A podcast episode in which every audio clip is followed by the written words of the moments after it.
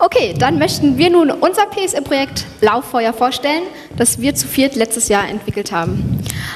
Unser Projekt lief ein bisschen anders ab als bei den anderen Teams, denn wir hatten keine konkrete Aufgabe bekommen, sondern unsere Aufgabe war es, beim Microsoft Imagine Cup teilzunehmen. Der Microsoft Imagine Cup ist ein Ideenwettbewerb, den Microsoft jährlich für Schüler und Studenten veranstaltet und er steht unter dem Motto Deine Vision, deine Idee, deine neue Welt.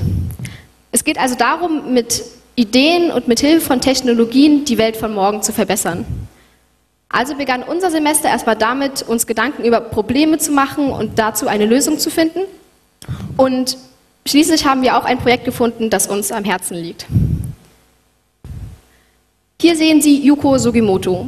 Yuko ist Japanerin und war 2011 Opfer des Tsunami. Auf dem Bild sieht man sie, wie sie zwischen Trümmern steht und verzweifelt ihren Sohn sucht. Sie weiß aktuell nicht, wo ihr Sohn ist, wie es ihm geht oder ob er überhaupt noch lebt. In dieser Situation gehen ihr vor allem jetzt zwei Dinge durch den Kopf. Erstens natürlich die dringende Frage, wo ist mein Sohn? Und auf der anderen Seite hat Yuko natürlich auch selbst viele enge Freunde und Familie, die sich Sorgen um Yuko machen und denen sie vielleicht sagen möchte, mir geht es gut, ich bin wohl auf. Nach dem Tsunami funktioniert aber weder das Internet noch das Handy oder das Telefonnetz. Und genau für dieses Problem haben wir die Windows Phone App Lauffeuer entwickelt. Denn das, was Yuko in diesem Moment am meisten braucht, ist Kommunikation. Sie möchte mit ihrem Sohn Kontakt aufnehmen und ihre Familie und Freunde erreichen. Aber wie bereits erwähnt, funktioniert weder das Handy noch das Festnetz oder das Internet. Unsere Lösung dazu lautet dezentrale, dezentrale Kommunikation mit Smartphones. Konkret bedeutet das, dass wir auf Übertragungstechniken zurückgreifen, die eben ohne Internet oder Handy und in Telefon auskommen. In diesem Fall mit Ad-Hoc Wi-Fi. Ad-Hoc Wi-Fi ist eine Technik, die funktioniert so ähnlich wie Bluetooth. Das heißt, wenn zwei Geräte sich irgendwie in der Nähe befinden, können diese beiden Geräte sich finden und untereinander eine Verbindung herstellen. Wie funktioniert das jetzt genau? Mit Lauffeuer kann Yuko nun auf ihrem Gerät, auf ihrem Smartphone eine Nachricht schreiben und auf dem Gerät speichern. Innerhalb des Krisengebiets bewegen sich natürlich immer Menschen und so werden zufällig immer wieder neue Geräte sich in Yukos Nähe befinden. Mit Lauffeuer und mit Ad-Hoc Wi-Fi können diese sich nun verbinden und eine Verbindung herstellen, ähm, ohne Internet oder das Telefon- und Handynetz zu benutzen. So wird Yuko irgendwann zufällig auf das rote Gerät treffen. Die beiden finden sich nun und es werden alle Nachrichten, die sich auf den Geräten befinden, dupliziert und an das jeweils andere Gerät geschickt. Und so gelangt die Nachricht, die Yuko zuvor verfasst hat, auf das rote Gerät. Im nächsten Schritt, oder vielleicht, vielleicht auch viele Schritte weiter, trifft das blaue Gerät, nee, das rote Gerät nun das blaue Gerät.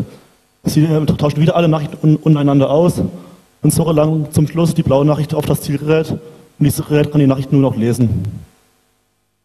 Auf diese Art und Weise ist Kommunikation auch möglich, trotz keines Handynetzes und keines Internets.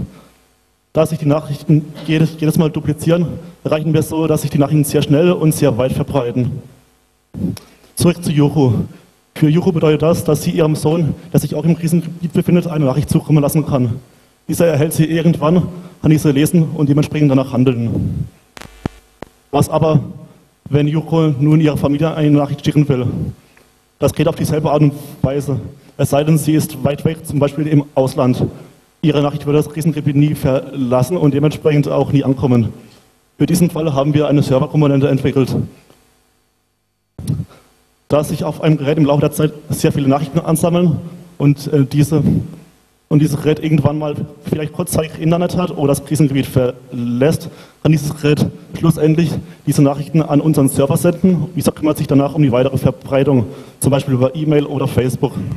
Auf diese Art und Weise ist es möglich, trotz dass sich alle anderen Personen außerhalb des Krisengebiets befinden, äh, auch sie eine Nachricht erhalten können. Hier sehen wir noch eine, eine kurze Demo unserer Anwendung. Im ersten Schritt sehen wir, auf beiden der Geräte ist keine Nachricht vorhanden. Danach schreiben wir auf einem Gerät eine Nachricht, in dem Fall eine öffentliche Nachricht. Öffentliche Nachrichten können von jeder Person, die, unter, die unterwegs getroffen wird, gelesen werden. So können zum Beispiel Hilfsnachrichten von dem Roten Kreuz erfasst werden, die alle Personen erreichen.